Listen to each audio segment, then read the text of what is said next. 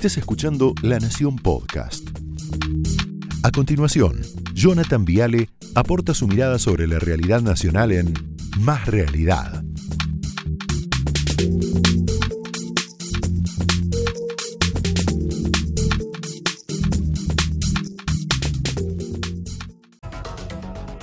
Noches, bienvenidos, ¿cómo les va? Ya está Fernán Quirós entrando por ahí, el ministro de Salud de la Ciudad de Buenos Aires, en el estudio. Ya estamos con Luis Juez en vivos de Córdoba, va a estar muy picante hoy el programa. Déjame contarte que en menos de, a ver, cuatro horas comienza a regir el toque de queda, vamos a ponerle el nombre verdadero, ¿eh? en el territorio argentino. No vas a poder circular. Lamentablemente, no se podrá circular de cero a 6 de la mañana, salvo que seas trabajador esencial o exceptuado en todo el territorio nacional. Ahora, ¿qué dijo hoy el presidente? Dijo, vamos a poner el, el tape, si no lo digo yo. Hay que ser un imbécil profundo o una muy mala persona para decir que hago esto para evitar las pasos. La primera reflexión, yo lo compartía con Eduardo recién, es ¿qué le pasa al presidente? ¿De dónde sale tanto odio, tanta bronca? ¿Por qué está tan nervioso? Diría Néstor Kirchner, ¿no?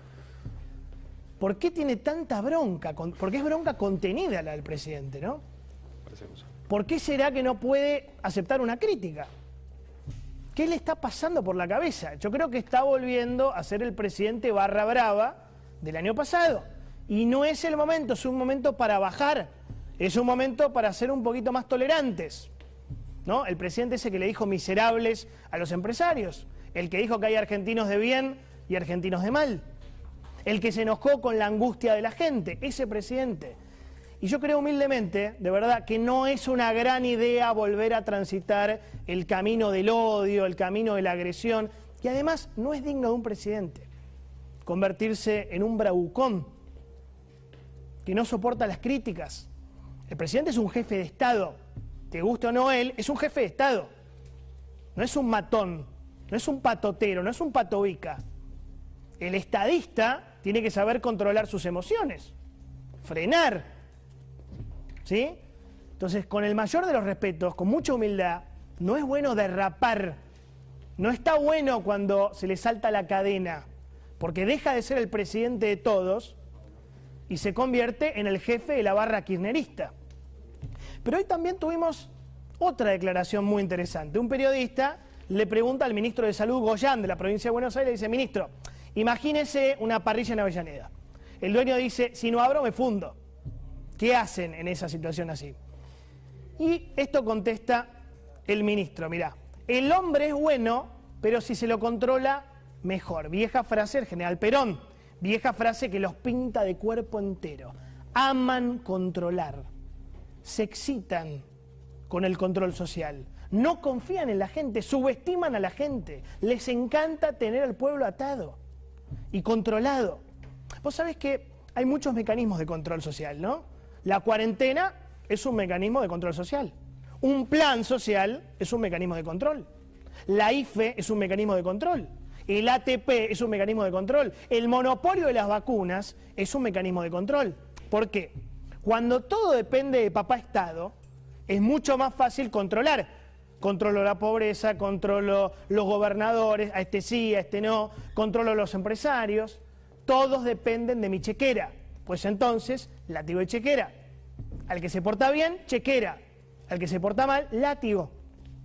Por eso digo, sin discutir el costado sanitario, que es gravísimo, no podemos ser ingenuos. Es innegable que el gobierno, bueno, se siente un poco cómodo en un escenario de cuarentena. Porque como confesó Goyan, recupera el control de la situación de la gente. Y el peronismo lleva en sus genes el Estado paternalista, el Estado controlador, el Estado inspector, el Estado eh, buchón, el Estado total. Les gusta pero cometen otra vez un grave error. Se vuelven a olvidar del pueblo laburante, se vuelven a olvidar de la clase media laburante, que ya no puede más. Yo repasaba el discurso de Alberto de ayer, el Alberto bueno, porque ayer había un Alberto bueno, hoy un Alberto violento, no sabemos, ¿no? Depende cómo se levanta. No pidió perdón por los nuevos cierres, este Alberto. No habló de la angustia que esto ocasiona. No habló del trabajo que se va a perder otra vez. No se puso en el lugar de los restaurantes que están quebrados. No se puso en el lugar de los teatros que pierden otra función. No se puso en el lugar de las familias que pierden otra vez reuniones sociales. No se puso en el lugar, si querés, de las agencias de viaje, de turismo, que están absolutamente rotas. No se puso en el lugar de los salones de fiesta, que están absolutamente, no pueden más, están rotos. Entonces te quiero mostrar, mira, muy breve, ¿eh? los costos que tiene, por ejemplo, un restaurante, de esto debió haber hablado el presidente. Un restaurante chico acá en la ciudad de Buenos Aires. Mirá esta sábana, es terrible. Luz, 100 mil pesos. Gas, 20 mil pesos por mes. Agua, 10 mil pesos por mes. Sueldos de 10 empleados, 500 mil pesos por mes. Mozos, cajero, personal de limpieza, bacheros. Alquiler, 100 mil pesos por mes. Impuestos, 80 lucas. IVA, ganancias, ingresos, bueno. ABL, 15 mil pesos por mes. Alarma, 5 mil. Postnet, 5 mil. Internet y cable, 5 mil. Contador, 20 mil pesos por mes. Teléfono, 3 mil pesos por mes. Y fumiga. Esto es verdad, es un ejemplo de verdad que me daba hoy un empresario. Total de gastos de un restaurante chiquito en la ciudad de Buenos Aires. ¿Cuánto gasta? Casi un millón de pesos. Casi 900 mil pesos. Ese empresario pyme le da laburo todos los meses a mozos, a cocineros, a lavacopas, a empleados de limpieza, a gente de seguridad, a contadores, a abogados. ¿Qué te dice ese empresario? Que está muerto. Está muerto. Él te dice, antes de la cuarentena venía mal, con Macri venía mal. Con la cuarentena me pegaron una piña, me dejaron knockout. Con esto me mandan a la tumba. A ver, nadie niega la disparada de los casos. Hoy 23.000, momento crítico. Nadie niega que la situación sanitaria es dramática. Nadie niega que algo hay que hacer. De hecho, se está haciendo. Pero lo que se ve otra vez es un abandono total de la gente que genera trabajo en la Argentina. La sensación es que estamos gobernados por gente que nunca pagó una quincena. Por lo menos la mía. No saben lo que es una quincena. Vuelvo a citar a nuestro admirado Max Weber, perdón, a mí me gusta. Él decía que hay políticos que viven para el Estado y hay políticos que viven del Estado. Estos viven del Estado. Vivir para el Estado es ser un patriota. Vivir del Estado es ser un parásito. Hay muchos en este gobierno que nunca pasaron por el sector privado, no saben, no entienden lo que es pagar las cuentas, no entienden lo que es abrir un comercio, no entienden lo que es un remito. Porque toda su vida vivieron del Estado, toda su vida. ¿Qué sé yo? Hay familias, no sé, los Kirchner, Néstor, Cristina, Máximo, Alicia, los Massa, Sergio, Malena, los Dualde, Eduardo y Chiche, los Fernández, Alberto y Aníbal, los Moró, nunca en su vida, Leopoldo y Cecilia, los Cafiero, con todo respeto, Antonio, Juanpi, Santiago, los Soria, ahora están de moda, Carlos, Martín, María Emilia, los Ibarra, Aníbal y Vilma, se comportan como castas. Son familias que vivieron toda su vida del Estado. Tienen chofer, despacho, secretarios, secretarias, aire acondicionado, estabilidad, viático. No entienden. No entienden el drama de cerrar la economía. Creen que todo el mundo se conforma con un plan, con un ATP, con un IFE, con una UH. Y la verdad, no es así. No es, hay una clase media, hay una clase trabajadora, vos que estás mirando, que no soporta vivir del Estado, que necesita ganar su plata, que disfruta del esfuerzo. Acá, todos los pibes que están atrás de cámara, que les gusta laburar, que creen en el sacrificio, que creen en levantarse temprano, que no quieren un plan. Para ellos cerrar otra vez buena parte de la economía es un fracaso como país, es un fracaso como sociedad. Pero estoy seguro que muchos políticos no lo entienden. No entienden lo que estoy hablando porque son pequeños hombres Estado. ¿sí? Como dice Gambini hoy, es una nota, hay un artículo, véanlo, ¿no? que funciona muy bien porque grafica lo que estoy diciendo. ¿no?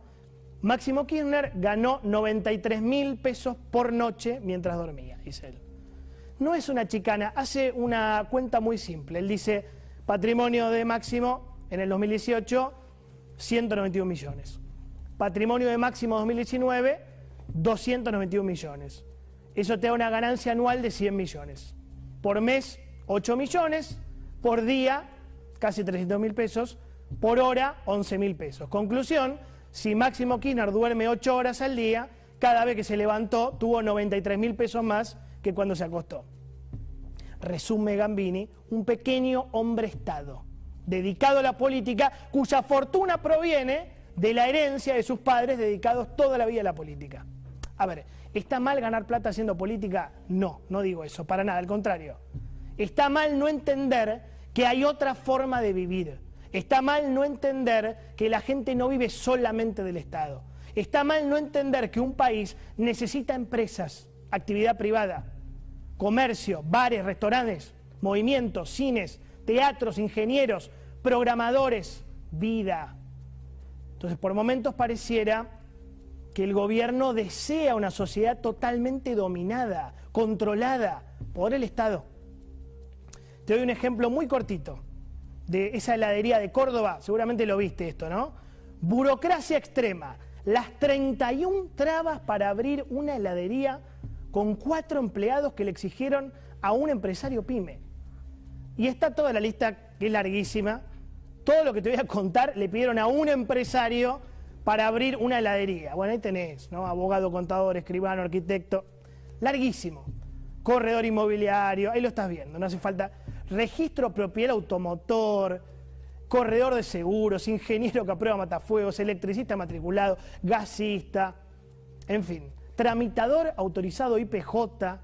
Esto para abrir, mirá lo que es, para abrir una heladería soft de gestión y venta, inspector de riesgo del trabajo RT, seguro integral de comercio, bromatólogo para productos, instalador matriculado en refrigeración, el camioncito de reparto, en fin. Acá tenés la explicación de por qué en Argentina hace 10 años que no se genera trabajo privado. Y acá tenés la explicación de por qué la pobreza pasó del 8% en los 80 al 42% en 2021. Estamos construyendo un país inviable, un país insostenible. Nos estamos acostumbrando a destruir a la clase media y al sector privado. Un día nos vamos a levantar, y con esto cierro, con el 80% de la gente viviendo para el Estado. Y ese día nos habremos convertido en Formosa. Ese día, lamentablemente, está cada vez más cerca. Opiniones libres hechos sagrados. Señores. Esto fue Más Realidad, un podcast exclusivo de La Nación. Escucha todos los programas de La Nación Podcast en www.lanacion.com.ar. Suscríbete para no perderte ningún episodio. Estamos en Spotify, Apple Podcast, Google Podcast y en tu reproductor de podcast favorito. Seguí escuchando La Nación Podcast.